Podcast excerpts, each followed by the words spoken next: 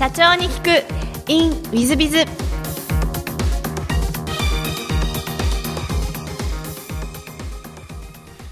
本日の社長に聞く in ウィズビズはマルチフランチャイジーで有名なメガ FC システムズの中島社長様です。まずは経歴をご紹介させていただきます、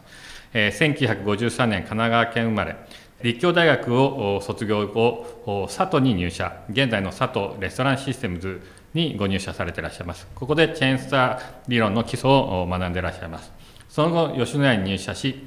え、一時休職し、ボストン大学留学後、吉野家を退職し、中島商事に入社。え、2000年から代表取締役社長としてご就任され、名称変更し、メガ FC システムズ株式会社様に称号変更されていらっしゃって、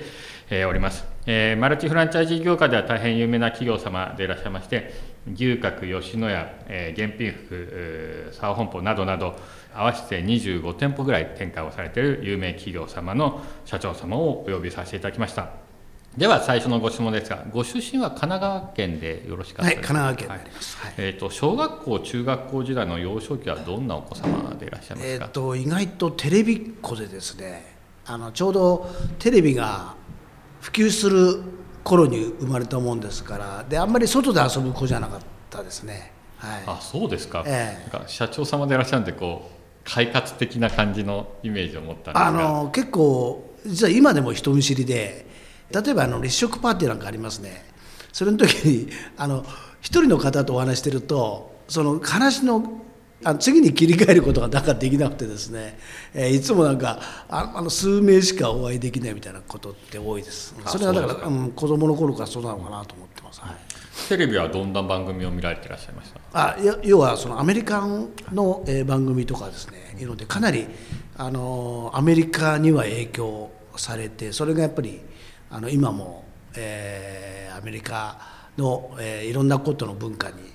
えっと、影響されている状態ですかね。そうでいらっしゃいますか、えー、えっと、高校時代はどんなあの学生さんでいらっしゃいますえっとですね、えー、実は落語家になろうかと思った時期がありまして落語研究会に入ったりしてですねあのそこで少し小話程度ですけどもあの学んだ記憶があります。じゃあ今でも落語をやろうと思えばできる感じなんですか。えっ、といや小話ですけどね。はい。えー、ちょっと今の姿から想像つかない感じ、ね、いやあのやっぱりね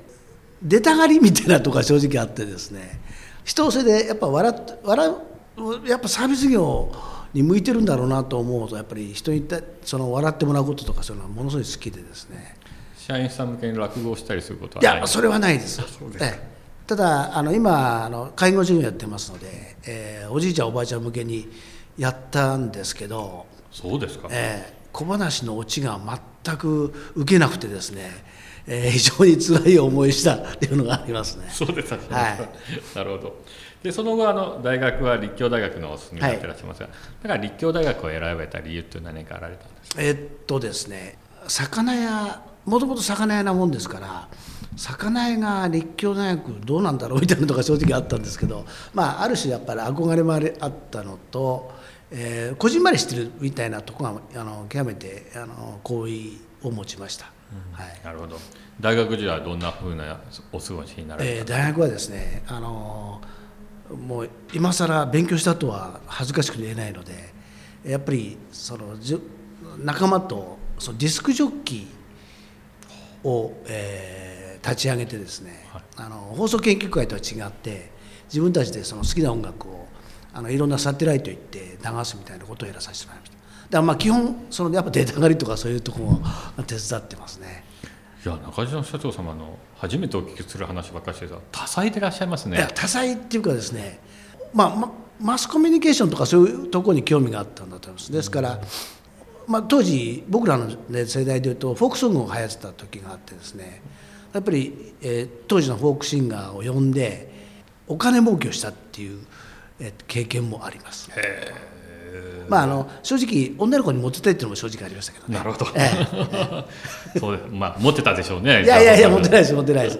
なるほど。で卒業後えっと佐藤まあ、はい、佐藤レサンシステムズにご就職されてらっしゃいました。ええ、これは選ばれた理由何かあら？れえっとですねもうもともと実は、えー、魚屋から一つ和食のお店をそのドライブイン形式でやってることがあって、えー全く僕にとってはそのチェーンストアという概念はなかったんですけどもやっぱりその現場を知らなきゃいけないだろうと。で少なくとも包丁できないといけないだろうというようなことです。要はあの包丁一本さらしに巻いてみたいなことですね。あの大阪のその今店舗数増えてるんだっていうその大阪におじがいまして、えーそのおじから紹介されてその要はチェーンストアなんていうか事業体っていうか飲食店に入ってたのが動機ですかね。なるほど。はい。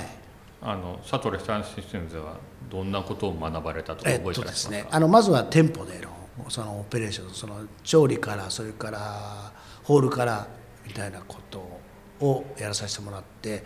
えーそうですね半年ぐらい経った後にセントラルキッチンのにあの移動になりましてそこであの要は全店の調ソースとかですね、えー調味料とかを加工するようなことをやらさせてもらいました。あのもうガリバー旅行みたいでその宮島の親方みたいなのを持ちながらその調味あのソースみたいなの作ったりですねあのまあ大きな経験なのとあチェーンストアってこういうことなのかっていうのを学ぶことが要はじ実践でですねできました。なるほど、はいでその後吉野家に入社されてるんですがこれは何かこう、えー和食から、まあ、牛丼チェーンですけど、ええ何か理由があられたんですこれもあの大きな理由はですねもう吉野家のそのフランチャイズのうち加盟の1号なんですね。ですでにもうあの先代が加盟してましてやっぱりそのその後まあ後継者としての事業を継ぐんであれば、えーまずはそのさかさっき言った魚をさばけるようにしなきゃいけないっていうのと次はもうすでに牛丼吉野家やってましたので吉野家のやっぱりチェーン吉野家もやっぱりチェーンストア理論をお持ちでしたのでそこで、えー学ばせてもらうということで吉野家に入社しました。なるほど、はい。吉野家には10年ぐらいですかえちょうど10年ですね。どんなことを学ばれたとか思あいやもうものすごく、えーインパクトはこのチェーンストアっていう概念はもともとその外食っていうのはあの、まあ、当時外食じゃなくて、えー飲食はその水商売と言われた事業でなかなかその一般の人からするとどうもあの、まあ、地位が低く見られるあの事業だったんですけどもあの、まあ、佐藤も含めこのチェンストアの勉強する上においてですね非常にその科学的なことをあ要はあの感覚で盛り付けるんじゃなくてきちんとそのポーション規定量があって盛り付けれたりしするのとそれから、えー例えば牛丼でいうとその鍋の、えータレの温度がですねこの温度に達したらその肉を投入するとか、えーご飯の量は何グラムだとかあのまさにどんぶり勘定じゃねえんだなってのをびっくりして、えーそれにスイッチが入りましたね。もう要は水商売の部分じゃなくて科学されててそれはきちんと、うん、要は事業として成り立つようなことのあの明快な部分が、えー勉強できたっていうのは大きかったです。そうですか。はい。吉野家のインダストリーエンジニアリングも投入入れたりとかしてらっしゃるぐらい科学的にやってらっしゃるって有名な企業でいらっしゃるのでそうですね。えーそういう部分でなるほどという話でですね。えー。当時からやっぱりそういう科学的な文化っていいますかあそうですそうです。そういう感じなんですね。えー T シャツに8匹着て、えー紙キャップで外見はあんまりかっこよろしくないんですけどもあのやってることはなかなかでした。もうすでにコンピューターなんかも入ってましたし、えー最初ですね僕が吉野家に入った時の、えー店長が、えー今の会長の安倍さんだったんあですね。そうですか。えーだから長いお付き合いさせてもらってるのと驚いたのが棚卸しを1日3回やるんですよ。あ3回もやるんですか、ええでそれはなぜかっていうときちんと要はいい商品が出てるかっていうのと規定量が守れてるかどうかっていうのと、えーその1キロあたりのお肉が正確にもらえてるかどうか。その辺もですね本当に感動的でであのこれは飲食じゃないなと思いましたですね。あそのお話は初めてお聞きしますし大変勉強になりますね。いやじゃあ今の、えっと、いわゆるマルチフランチャイジーの事業にもそのまま生きてきているお話でいらっしゃいますあのー実は今やってるそのマネジメントという言葉が当てはまることかありませんけどいろいろその管理項目は全て基本は吉野家です。あの人事管理からですね、えー、労働生産性とか分配率とかいうのは全て吉永が基本ですね。なるほど。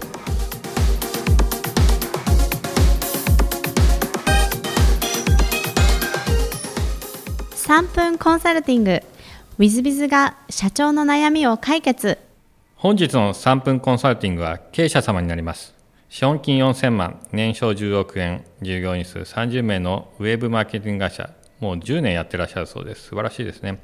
弊社は大阪にある中小企業を対象としたウェブマーケティング会社です最近順調に業績が伸び首都圏からも問い合わせが入るようになりました東京で打ち合わせをすることも増え、できれば都内にオフィスを構えたいとも考えております。しかし人員面などを考えると、いきなりオフィスを構えるのはリスクが大きすぎるような気がします。営業エリアを広げ、売上を増大させる覚悟で思い切っておいしそうを構えることの方が良いのか、もしくは証券を広げずに地元に特化した案件を受注した方が良いのか、営業戦略のアドバイスをいただけると幸いです。まあ、ウェブマーケティングの何をやってるか SEO なのかホームページ作成なのかリスティング広告なのかちょっとわからないんで、えー、何とも答えようがなかなか難しいのですが、まあ、でも東京の方で首都圏の方で、えー、問い合わせが入ってくるようになったらもちろん東京の方に構えられた方がいいんではないかなというふうに思います。まあ、バーチャルオフィスとかレンタルオフィスという方法もありますが、もう思い切って事務所を借りてしまうということもできるんではないかなと思います。えむしろそんなことよりも、えーと、誰を東京の方に投下するかというのが一番重要なんじゃないかなと思います。えー、特に、えー、新しい地でございますので、えー、私とすればできればエースになりうる人材もしくは、え右腕もしくは左腕の人材を社長にとっての右上左上の人材を東京に投下するということがいいんじゃないかなと。でないと、東京の事務所でちゃんと収益を上げれるということにならないんではないかというふうに思っております。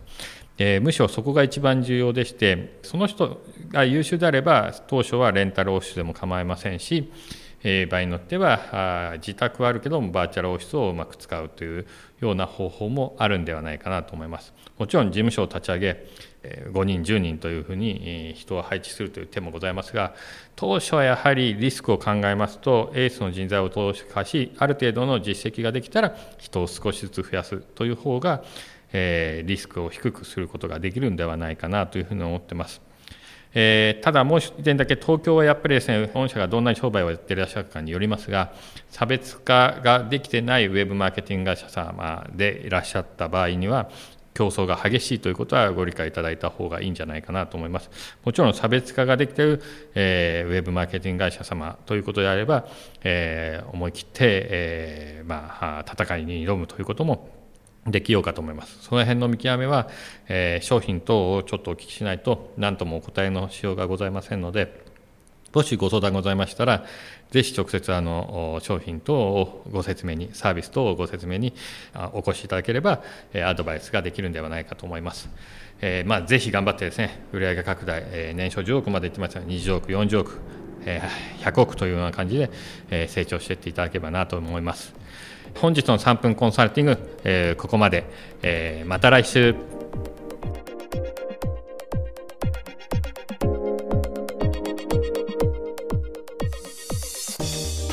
最後までお聞きいただきまして誠にありがとうございました。本日のポッドキャストはここまでになります。また来週。お楽しみに。